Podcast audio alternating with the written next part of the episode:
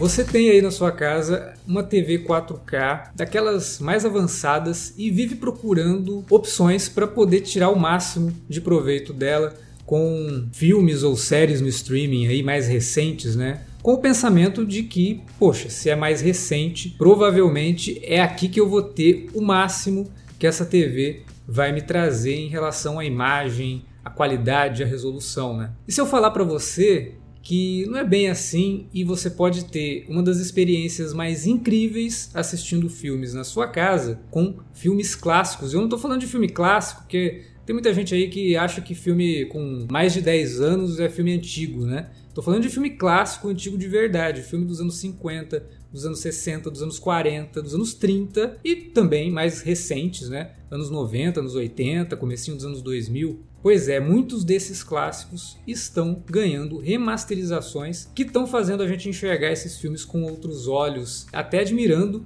ainda mais alguns deles. Eu sou Alexandre e você está no Cine Alerta, ou melhor, você está no Edição Especial, o primeiro podcast do Cine Alerta no YouTube. Esse podcast é um projeto novo do Cine Alerta, exclusivo do YouTube. Se você ouve os nossos podcasts lá no Spotify, esse você vai ouvir por aqui. Além, é claro, do nosso conteúdo em vídeo que vai continuar aqui no canal, mas o podcast vai aparecer de forma bastante regular. É claro que isso vai depender de você que está nos ouvindo e que vai depois comentar dizendo se valeu a pena ou não, se a gente deve continuar com esses programas. E o assunto hoje é esse: clássicos remasterizados em 4K. Para falar sobre esse assunto, tá aqui o Davi Garcia, que é colecionador de mídia física, inclusive colecionador de mídia física em 4K, grande entusiasta desse formato da ultra alta resolução, né? Davi, apresente-se. Pois é, obrigado pelo convite para participar de mais uma edição especial. Quer dizer, mais uma não, que essa é a primeira, mas mais uma edição especial, o spin-off dos nossos podcasts do Cine Alerta, né? Todo podcast que você participa é especial, então faz sentido.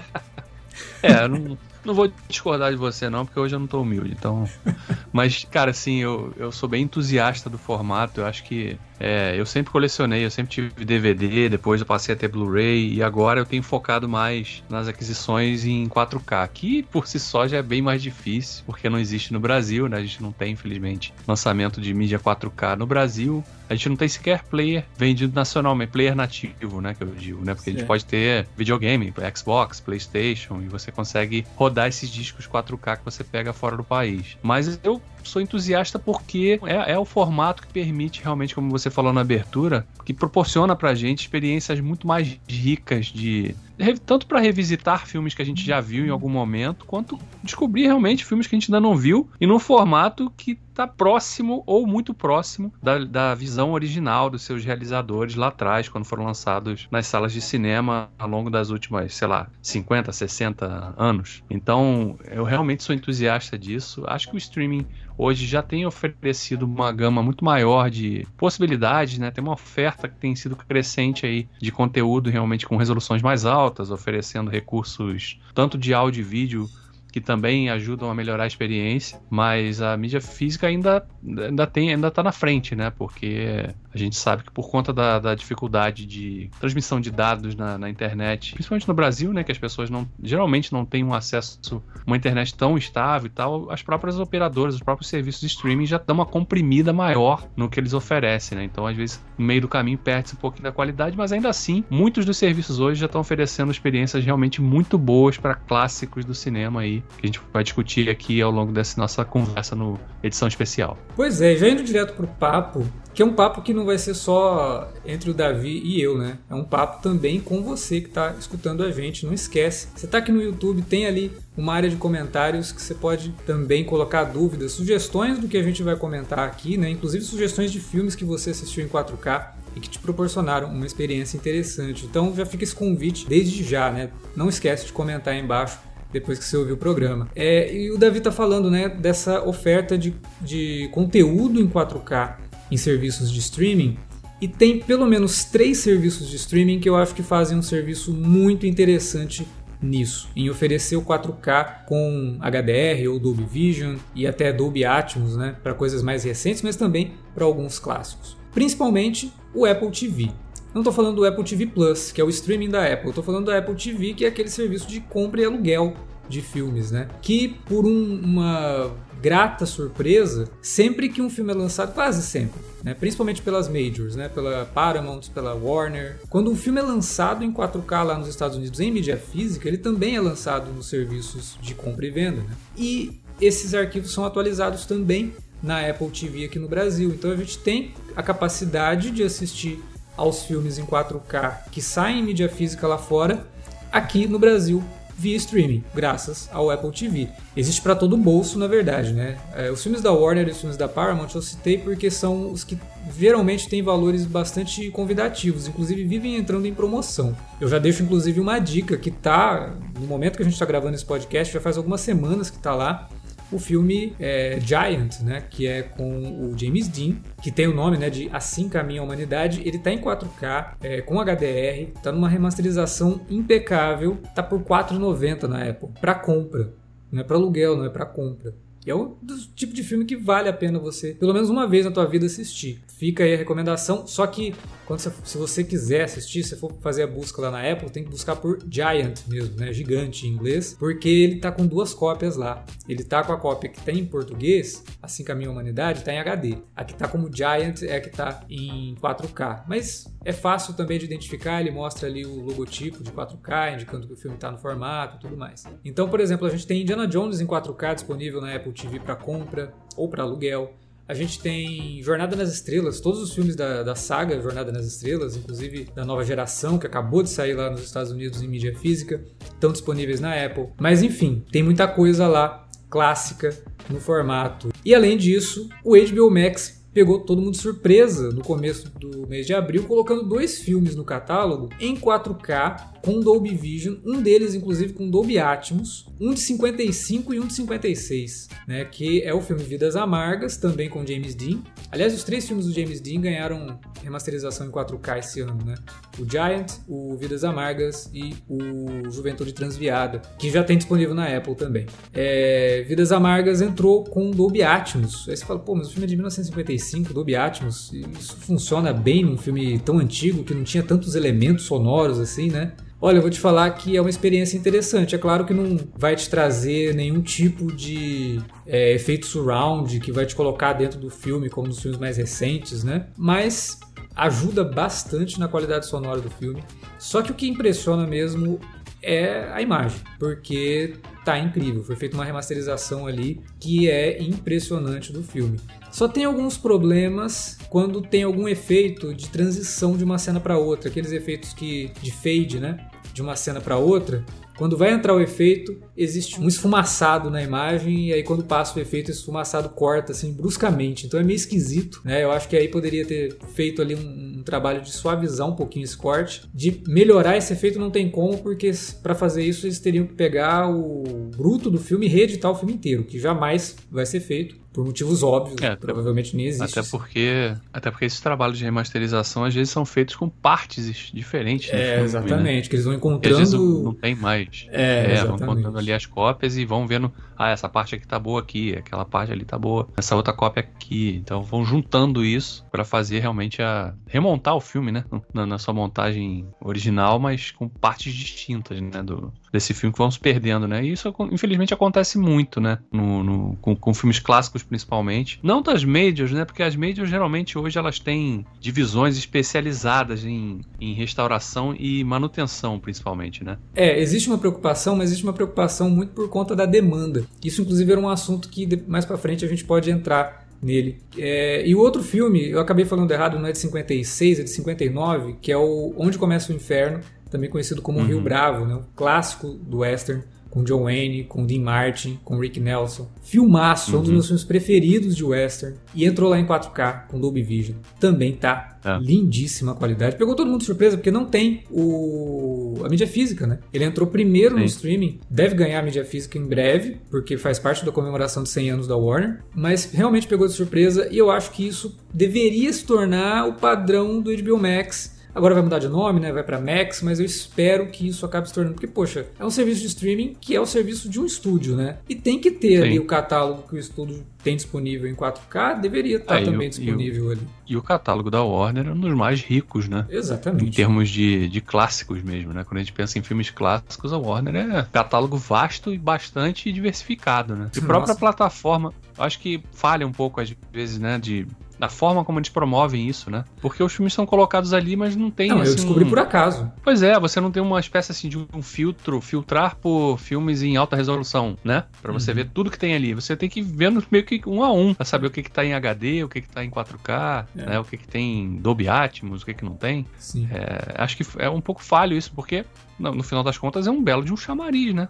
Pô, Olha, o conteúdo certeza. que eu ofereço aqui está na melhor resolução possível, na melhor qualidade possível que você vai encontrar hoje no mercado. Sim. Aí os caras falham nisso. Né? Citando isso, né? São um, um serviço de streaming que é de um estúdio e que deveria ter isso eu tenho que citar o Disney Plus, que é o terceiro serviço de streaming que eu digo que faz um trabalho muito bom de catálogo, porque também Disney Plus e Star Plus. E Star também, Plus, né? é, porque Star Plus é, também acaba essa, oferecendo. É, existe essa divisão no Brasil, né, que lá fora não tem, mas Sim. Disney Plus e Star Plus que tem tudo que sai lá fora em 4K vem para cá, hum. acho que no, no, dia, no mesmo dia, assim. Então, é, o Star Plus, inclusive, já entrou assim com um monte de coisa em 4K, como Alien, é, Predador, é. todos os filmes do Predador estão lá em 4K. É, inclusive aquele último Predador do ano passado já, né, ah, já, já, chegou em 4K, já com, com Dolby Atmos e tal. Você, porra, e foi um resultado impressionante, porque é um filme que, desses filmes novos que se beneficiou bastante da, da questão do HDR, porque tem muitas cenas escuras, né? Sim. Então, que é um outro aspecto que a gente vai discutir mais à frente também, que, que, que, tem feito muita diferença na experiência de muita gente, né? Aquela sensação de tá tudo escuro, não tô vendo nada, o que que podem fazer para melhorar? É. O Predador, inclusive, o original, né? Tem um vídeo aqui no canal falando sobre a experiência de ver o filme em 4K, que é realmente transformadora, porque o filme tinha um Blu-ray que era horroroso. O lançamento de Blu-ray uhum. do, do, do, Predador foi, foi, assim, extremamente polêmico, porque utilizaram demais aquele filtro de redução de granulação. DNR, né?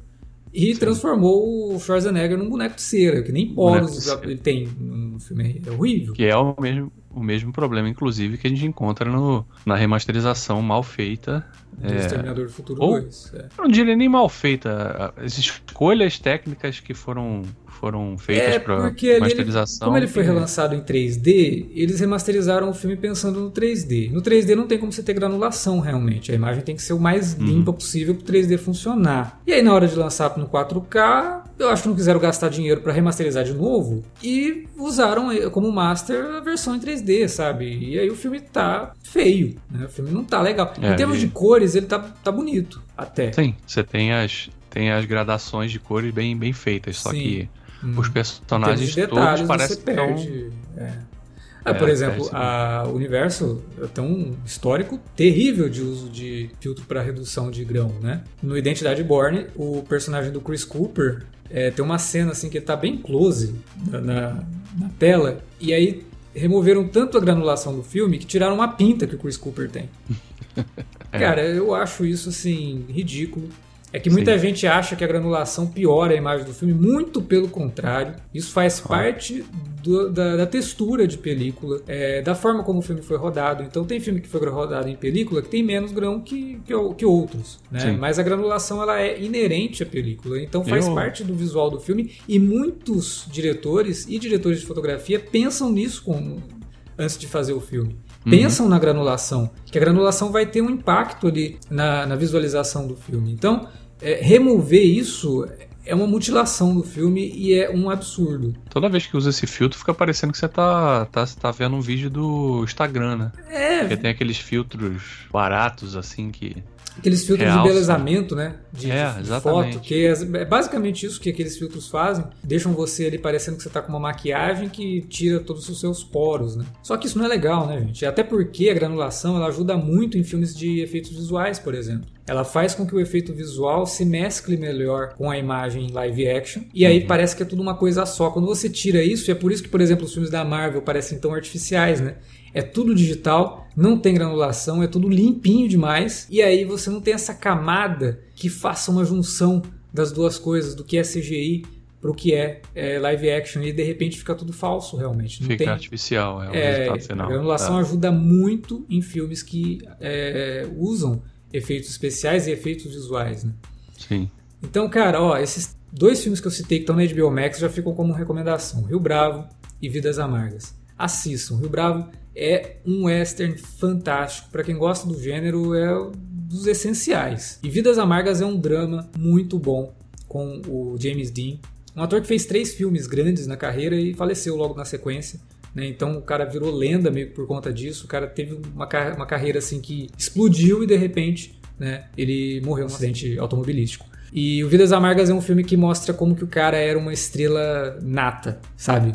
Você não consegue tirar o olho da tela quando ele está em tela. Era um ator que extremamente magnético. Ele, ele atraía a câmera para ele. É algo assim muito raro, principalmente num ator que na época ninguém conhecia. Né? E Vidas Amargas é um belo filme, um drama bem interessante, uma reimaginação ou releitura de Caim e Abel, né? Mas num cenário no começo do século XX nos Estados Unidos. Muito bacana o filme, assim. Então vale muito a pena assistir e tem sequências no filme que você fica babando da qualidade de imagem que tem ali. É, fora que não é um tipo de filme que passa na TV convencional. Ah, muito difícil. Então... Nossa, eu lembro de ter assistido Juventude Transviada na Globo, que eu tive é, que programar para gravar numa madrugada que ele ia Sim. passar lá, numa daquelas Corujão, maratonas né? que a Globo é. fazia nas semanas antes do Oscar, passava só filme, uhum. né, que tinha sido premiado, filmes clássicos e tal. Uhum.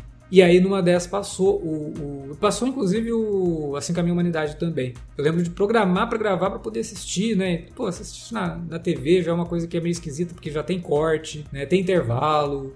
A imagem, né? Obviamente não era lá essas coisas. Sim. E tirando isso e na TV paga que deve passar de vez em quando o Telecine Coach, talvez, não sei. É difícil de passar na TV, né? E na TV não, você não vai ter essa qualidade toda. É, infelizmente.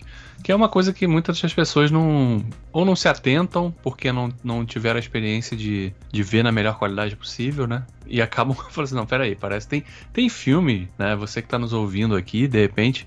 Tem filme que você tem uma experiência praticamente nova quando você vê numa, numa resolução mais alta, num, num trabalho mais bem feito, né? Sim, e tem um falo... vídeo sobre isso aqui. Eu falei tem sobre o Jornada nas Estrelas, o filme, que é justamente isso, cara. Eu Sim. nunca liguei para aquele filme. Aí saiu 4K, vamos assistir. Porra, eu tive uma experiência assim, transformadora. Muda, né? Completamente. Como se fosse outro filme. É, realmente, não, é né? é outro filme.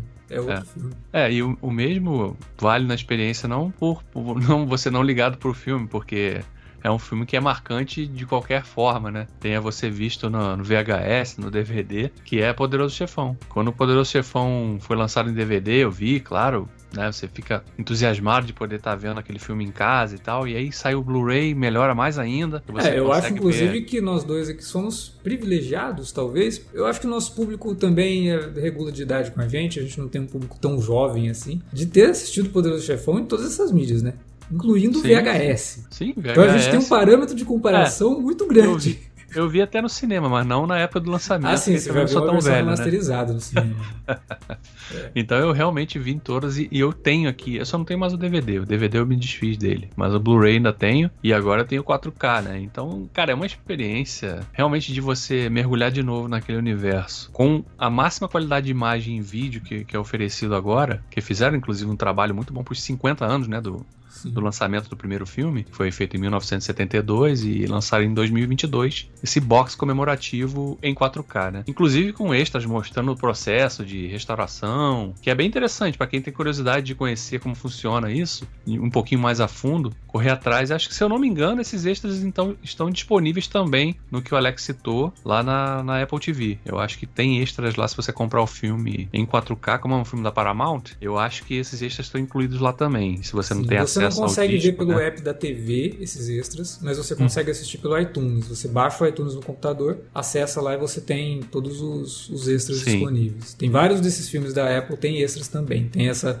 essa vantagem, né? É, mas a riqueza, o filme falando sobre o filme em si, que é uma riqueza absurdamente maior de detalhes em cada cena, né? Na construção de set, realmente você vê que tudo foi muito bem pensado, elaborado para passar alguma informação extra que não está sendo dita necessariamente, mas está ali na cena. E é uma coisa que te, tá te passando alguma informação sobre um personagem, sobre um determinado. É, alguma determinada atitude de algum personagem. Então essas coisas enriquecem a experiência de você revisitar esses filmes mais clássicos também. Quando a gente fala de remasterização de filme antigo, não é só uma questão de aumentar a resolução, é, é melhorar tudo. É realmente aproximar a experiência que a gente tem em casa da experiência que as pessoas tiveram quando viram no cinema. Sim. É, você tocou num ponto que eu acho que é uma das perguntas que muitos dos ouvintes estão se fazendo desde que eu comecei esse programa. Né? Que é assim, pô, você acabou de falar aí, no começo do programa, que os filmes clássicos, eles às vezes são mais bonitos do que os filmes recentes. Pô, os filmes recentes são rodados com câmeras é, digitais. Que ultramodernas. Ultramodernas, que tem aí o máximo de resolução, né? Uhum. E, pô, os filmes antigos eram rodados lá com aquelas câmeras em película. Como assim? Como que isso tem mais resolução? Pois é. A gente tem que desmistificar isso. Uhum. Porque é justamente por ele ter sido rodado em película que ele tem resolução. Maior foram... do que as das câmeras digitais. Né? Maior do que das câmeras digitais. Hoje, as câmeras digitais que estão sendo utilizadas, elas vão de 2 a 6K. Existe 8K sim, mas no cinema é muito difícil você ter alguma coisa rodada em 8K. Só que ela, o filme ser rodado em 6K não significa que ele é finalizado em 6K. Sim, é Muitos um dos filmes ali. que a gente assiste é, lançados agora, eles não são finalizados nem em 4K.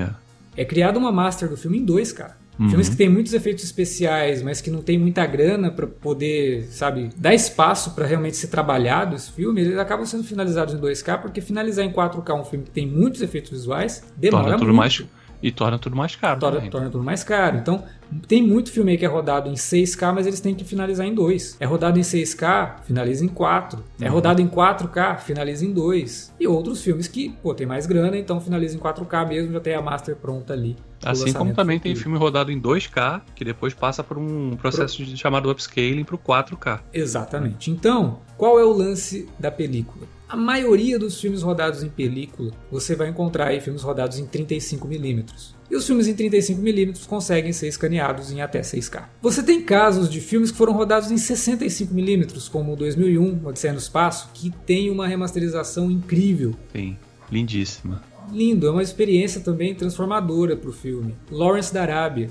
que, nossa, nossa é o preferido do Davi, inclusive. É, Lawrence da Arábia, de todos os filmes remasterizados que eu já vi até hoje, pode ser que eu ainda não tenha visto, eu não vi todos, óbvio, né? Mas de todos que eu vi, é o que tá mais impressionante de fato. E já era impressionante no Blu-ray, hein? Mas no 4K, realmente, é um. tá em outro patamar, como diria nosso amigo Bruno Henrique. São filmes que foram rodados em 65mm. Os 65mm você pode escanear em 12K. Então não, não me venha falar de resolução, ainda. não me venha falar que filme antigo não tem resolução, porque o que ele mais tem é, é resolução. resolução. Detalhe. Pois é. E aí com uma remasterização bem feita, um trabalho bem feito, isso tudo fica muito claro para quem está assistindo. Uhum. E o, o Davi tinha falado, né, a questão de, pô, é importante que os estúdios trabalhem em cima desses filmes, não deixem que esses filmes sumam, desapareçam. E esse trabalho só é possível porque existe uma demanda. É. Né? A importância da mídia física, por exemplo, por muito tempo, principalmente com o Blu-ray, foi justamente isso, dos estúdios perceberem que, nossa, agora a gente tem uma qualidade superior. Blu-ray tem uma qualidade realmente muito boa, gente. É, inclusive, eu tenho uma TV de 55 polegadas. Entre o Blu-ray e o 4K, eu não vejo tanta diferença de resolução. Porque para você perceber o 4K mesmo, ela tinha que ter pelo menos 75 polegadas. Uhum. É, eu não vou ter uma TV de 75 polegadas no futuro próximo. A não ser que eu ganhe na loteria, mas eu não jogo, então vai ficar difícil. Ou e, alguém pode, se estiver ouvindo, quiser doar uma pra gente também. É, é, é uma opção, é uma opção também. Mas enfim, né? Então, assim, em termos de resolução, a percepção é nitidamente melhor do que num DVD. Mas entre o Blu-ray e o 4K, o que realmente importa ali é a questão do HDR, que realmente faz um trabalho muito interessante com o é. contraste, né, com o brilho, com as uhum. cores também, porque quando você trabalha contraste, você consegue elevar o que as cores podem trazer para o filme.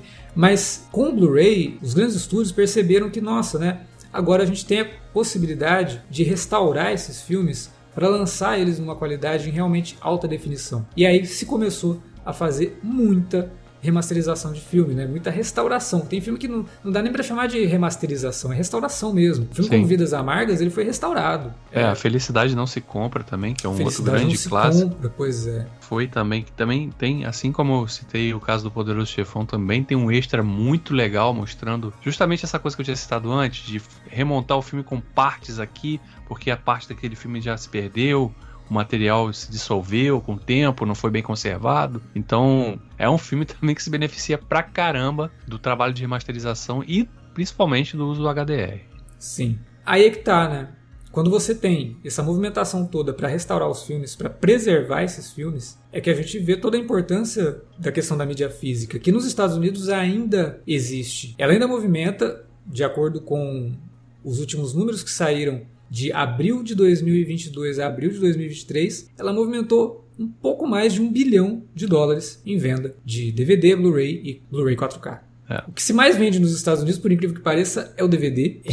É, incrível isso. O DVD ainda é o carro-chefe. O DVD ainda é o carro-chefe. É o que tem a pior qualidade, né, dos três, obviamente. Sim. E é, é o que mais vende. Mas existe uma demanda muito grande para clássicos em 4K. No começo de abril, o filme mais vendido em pré-venda, e aí no final de abril, quando ele finalmente saiu, né, quando ele foi lançado, foi o Juventude Transviada. Uhum. O 4K do Juventude Transviada. Quer dizer, existe uma demanda grande por parte de colecionadores, por parte de quem gosta de cinema, quer ter esses filmes em casa, quer ter esses filmes clássicos em casa enquanto existir essa demanda, os estúdios vão continuar fazendo esse trabalho de preservação. É um trabalho importantíssimo, né? É, até é... porque isso é também uma fonte, você falou em números de, de um mês, né? Vendas em um mês. Você colocar o, o somatório total do ano de vendas, né? Claro que a gente, quando a gente fala em números grandes assim, a gente está falando que a gente tem um lançamento que vende muito. E, mas você analisando isso dentro de uma perspectiva que há 15, 20 anos atrás os estúdios não tinham essa renda, né? Porque não ah. se vendia ainda, né? Só tinha DVD, gatinhando. VHS era praticamente uma coisa exclusiva para locadora, é. né? E que vendia-se muito pouco pro, pro consumidor final Sim. e que tinha uma qualidade, obviamente, muito baixa. Né, que melhorou um pouquinho quando surgiu o DVD, e melhorou mais ainda quando veio o Blu-ray. Mas agora com 4K realmente é, a, é, o, é, o, é o santo graal, né? Do, dos estúdios para poder realmente preservar os seus catálogos de uma forma que tá ali bem mais próxima, como eu falei antes, da, da visão original da, da, da, criação daquela obra, né? Do desenvolvimento daquela obra. Então é. Lá fora tem muito. Eu acho muito ruim que no Brasil o, o mercado tenha se fechado tanto para o consumo de mídia física, né? E as empresas tenham apostado tão, tão alto no streaming, né? Claro, faz sentido sob o ponto de vista econômico, o streaming é mais barato de se manter, né? Você não tá ali tendo que fazer, gastar dinheiro fazendo mil edições de um disco específico que, sei lá, se vai encalhar nas lojas ou não, né? E no streaming tá tudo ali num catálogo só e tal, e a maioria das pessoas não tá mais consumindo isso realmente através de aparelhos, né? De, de players dedicados, né? Mas quando você tem acesso a materiais que não estão disponíveis no streaming, e muitos desses filmes não estão disponíveis no streaming na melhor qualidade, porque você até encontra muitos clássicos na, no streaming, no HBO Max, na Netflix não, porque a Netflix é mais exclusiva do próprio catálogo, então eles não têm realmente filmes ditos clássicos, né? Assim, ainda. No Prime né? Video mesmo tem muito clássico. Tem muito clássico, mas a maioria deles está ali num formato HD convencional, né? Então, Sim, é. não, não, não, ainda não oferecem para o consumidor final, para quem realmente gosta de, de cinema e, e, e, e, gosta de ter a experiência melhor, da melhor forma possível, você está muito restrito ainda, né? Eu acho que é muito restrito, realmente. Eu acho uma pena que o Brasil, principalmente, tenha, tenha se fechado tanto pro, pro mercado de mídia física, porque há uma uma, demanda reprimida, eu acho. Eu tenho essa percepção de que muita gente gosta muito. Né? Claro, é uma coisa nichada? É. Sim. Né? A gente sabe que não é uma coisa que, que é igual a 15 anos atrás, em que se vendia muito em. Você entrava numa loja americana tinha lá uma seção imensa dedicada para com várias opções. Tinha até coisas importadas, às vezes, né? Da Saraiva, numa, sim, sim. numa livraria Cultura, né? Numa livraria da Travessa, no Rio de Janeiro, por exemplo. Você não tem mais isso hoje, né? Mas acho que quando você tem acesso e realmente revisita um clássico popular, famoso, assim, como a gente já falou aqui, Poderoso Chefão, Laos da Arábia, tantos outros, Juventude Transviada, que é um filme que muita gente às vezes conhece de nome. Opa, esse filme é famoso, né? Uhum. Ganhou prêmio. É, com James Dean, né? Mas eu nunca vi. E se você realmente assiste esse filme na melhor qualidade que tem hoje, foi lançado agora pela, na comemoração dos 100 anos da Warner, um dos filmes, dos vários filmes do catálogo deles, você fica realmente impressionado com o resultado. Porque é, cara, eu não vejo isso nos filmes né? Você tinha citado os filmes mais recentes. E aí, quando você tem a experiência de realmente ver um filme na qualidade máxima, cara, é, é uma experiência impressionante. Você realmente fica com aquela de, pô, o, que os catálogos oferecem hoje de novidades, de filmes novos que acabaram de sair do cinema e estão chegando no home video, eu não vejo com a mesma qualidade, não é o mesmo nível. Parece que é um trabalho diferente, parece que teve um cuidado maior, parece que as pessoas lá antigamente faz, sabiam fazer filmes e contar histórias de formas melhores, né? Realmente usar os recursos todos narrativos visuais visuais e de áudio, de uma forma que a gente não vê muito hoje em filmes recentes, né? E acho que essa percepção fica mais evidente quando a gente vê esses filmes que estão sendo relançados agora em resoluções e qualidade de, de imagem e áudio e vídeo muito maiores, né? Então, Sim. é, é claro que essa percepção fica mais clara, ou melhor, é claro que essa percepção fica contaminada com o fato de lançarem só os clássicos, né? Como se antigamente não tivesse filme ruim. Eu ah, acho que essa, esse trabalho de preservação tem que ser feito, inclusive, com os filmes que não são bons, sabe? É. E tem, lá nos Estados Unidos, tem... Até tem um público para isso também. Tem, e tem é, publishers, né? Tem, tem empresas que se dedicam a pegar filmes Sim. B, sabe? Filmes menos uhum. conhecidos, que também estão sendo remasterizados, também estão sendo retrabalhados para serem lançados em 4K, né? Então, é, tem para todo gosto, assim. Tem Lá fora a gente encontra coisas que, pô, a Warner vai lançar o Monstro do Pântano do Wes Craven em 4K. Sabe? Uhum. Não é um filme bom. Mas só porque não. Ah, não é um filme bom, então deixa o Blu-ray mesmo. Não, gente. Sabe? Vamos, vamos atualizar isso, vamos fazer isso ficar legal também. Vamos fazer as pessoas reverem esse filme ou conhecerem esse filme na melhor qualidade possível numa qualidade que vai ser o mais próximo que você teria, principalmente se você tiver uma TV grande, de conferir o, o filme no cinema, sabe? De ter uma experiência próxima do cinema. Que isso vai também Aí. por conta do som, né? A gente tá falando muito de imagem e tal, mas o som também tem sido. É, o som a gente pode, a gente pode é, dedicar trabalhar. um programa só para é, falar exatamente. disso também, né? Então, Sim. mas hoje em dia as pessoas têm investido mais, né, em melhorar os equipamentos em casa, né? Acho que principalmente depois da pandemia, quando a gente ficou muito mais tempo em casa também, as pessoas acabaram dando um pouquinho mais atenção para isso, né? Pô, vou trocar minha TV, né? Minha TV era Full HD, agora eu posso pegar uma 4K. Mas qual Sim. tela que eu pego? Qual tipo de tela? Qual Isso tamanho? dá um programa também, porque um programa a questão também. do 4K, ah, legal, 4K legal, tá ali, faz uma, um, tem uma resolução bacana. Só que a gente já falou várias vezes dele aqui, né? o HDR. Uhum. O HDR faz muita diferença. Só que Sim. nem toda TV que tem HDR, ela tá preparada, tem um painel bom o suficiente para fazer, fazer o HDR fazer diferença. É. Exatamente. Né? Então, é, porque o HDR é esse, esse, espaço de contraste entre o preto mais preto e o mais e, e, a, e o branco mais é, claro possível.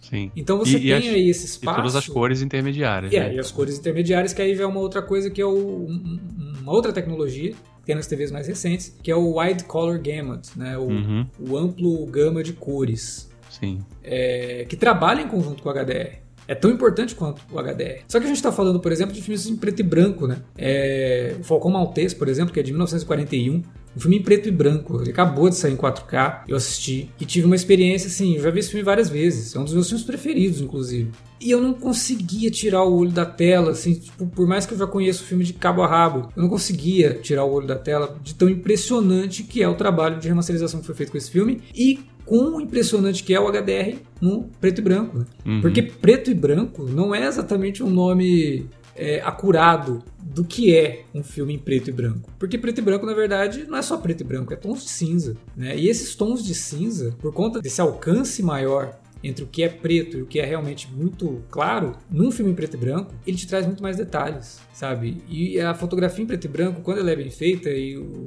do Falcão Maltês é uma baita de uma fotografia em preto e branco, o filme ficou lindíssimo. O Casablanca já tinha sido um trabalho incrível da Warner, mas o Falcão Maltês, os caras se superaram. É, eu não tive a oportunidade ainda de rever o Falcão Maltês nessa qualidade maior aí, nessa, no lançamento recente também, mas o Casablanca cara, excepcional, né? É um grande clássico do cinema também. Quando você fala em clássico, esse tem que ser maiúsculo, né? É.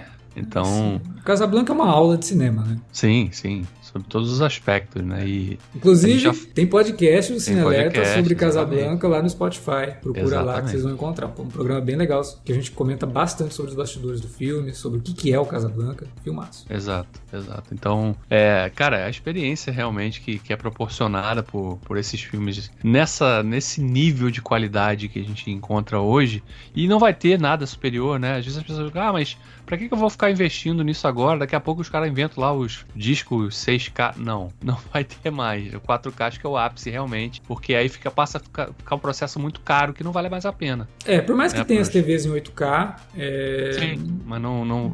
Pros estúdios não vale mais a pena fazer não, o. Não, não vale. Porque fica um processo muito caro, né? É, e... Porque muitos dos filmes que a gente está comentando eles já tinham sido feito um trabalho em 4K antes do 4K existir para uhum. ser lançado. Né? Eles lançaram em Blu-ray, por exemplo, o Blade Runner. Ele foi remasterizado em 4K, só que não tinha ainda como lançar ele em 4K. Então ele foi uhum. lançado em Blu-ray. Aí quando saiu 4K, agora é possível, beleza, foram lá, lançaram o filme. Caramba! é lindo demais, né? Nossa, Blade Runner é. Nossa, Você o filme a... já é bonito por natureza, né? Sim. Mas no 4K e o HDR, porque é um filme escuro mesmo. Blade Runner uhum. ele é um filme que é muito escuro. O HDR faz coisas para esse filme que eu nunca tinha visto algumas coisas, alguns detalhes de cena, de fundo de cena no Blade Runner, como eu vi no 4K. Então não tem dessa. Assim. Eu acho que realmente vai parar no 4K. Talvez o 8K acabe funcionando para filmes recentes, mas nem isso, né? Porque como a gente falou, eles estão gravando em 6. Dificilmente você tem coisa gravada em 8. Né? E como é digital, você não tem como reescanear. Você vai fazer um upscaling, simplesmente isso. Né? Então o 8K talvez funcione bem para frente aí, acho que vai demorar bastante. É, então o 4K eu acho que ele é o que a gente tem hoje assim de melhor, né? Em termos de relançamento, não deve sair disso mesmo. Você que investiu aí realmente nesse, né? Comprou uma TV mais moderna, de repente até comprou uma soundbar também, que é um belo de um complemento para melhorar a experiência, né? Como que a gente, como que você consegue acessar esses conteúdos aí? Então, a partir de agora você tem aqui a sua fonte de alternativas e dicas sobre, sobre esse tema para não ficar tão perdido, né? A gente vai tentar aí nesses próximos programas também falar um pouco realmente do que, que é, que, que é o HDR de fato, né? O que, que como ele funciona, Sim. o que, que é Dolby Atmos. E como fazer o melhor uso dele, né? Porque como muitas vezes, ah, Exato. porque o HDR tá lá, então eu vou colocar na, na, na, configuração mais brilhante da TV, que é aquela que Sim. estoura tudo. Calma, gente, não é assim não. Não é assim, não faz mágica também. Né, é. Então. E, na verdade, não é que faz mágica, você estraga completamente o filme. É. Ou a série que você tá vendo, né? Porque vai é. estourar tudo, vai mudar completamente a configuração original do filme. Tem opção.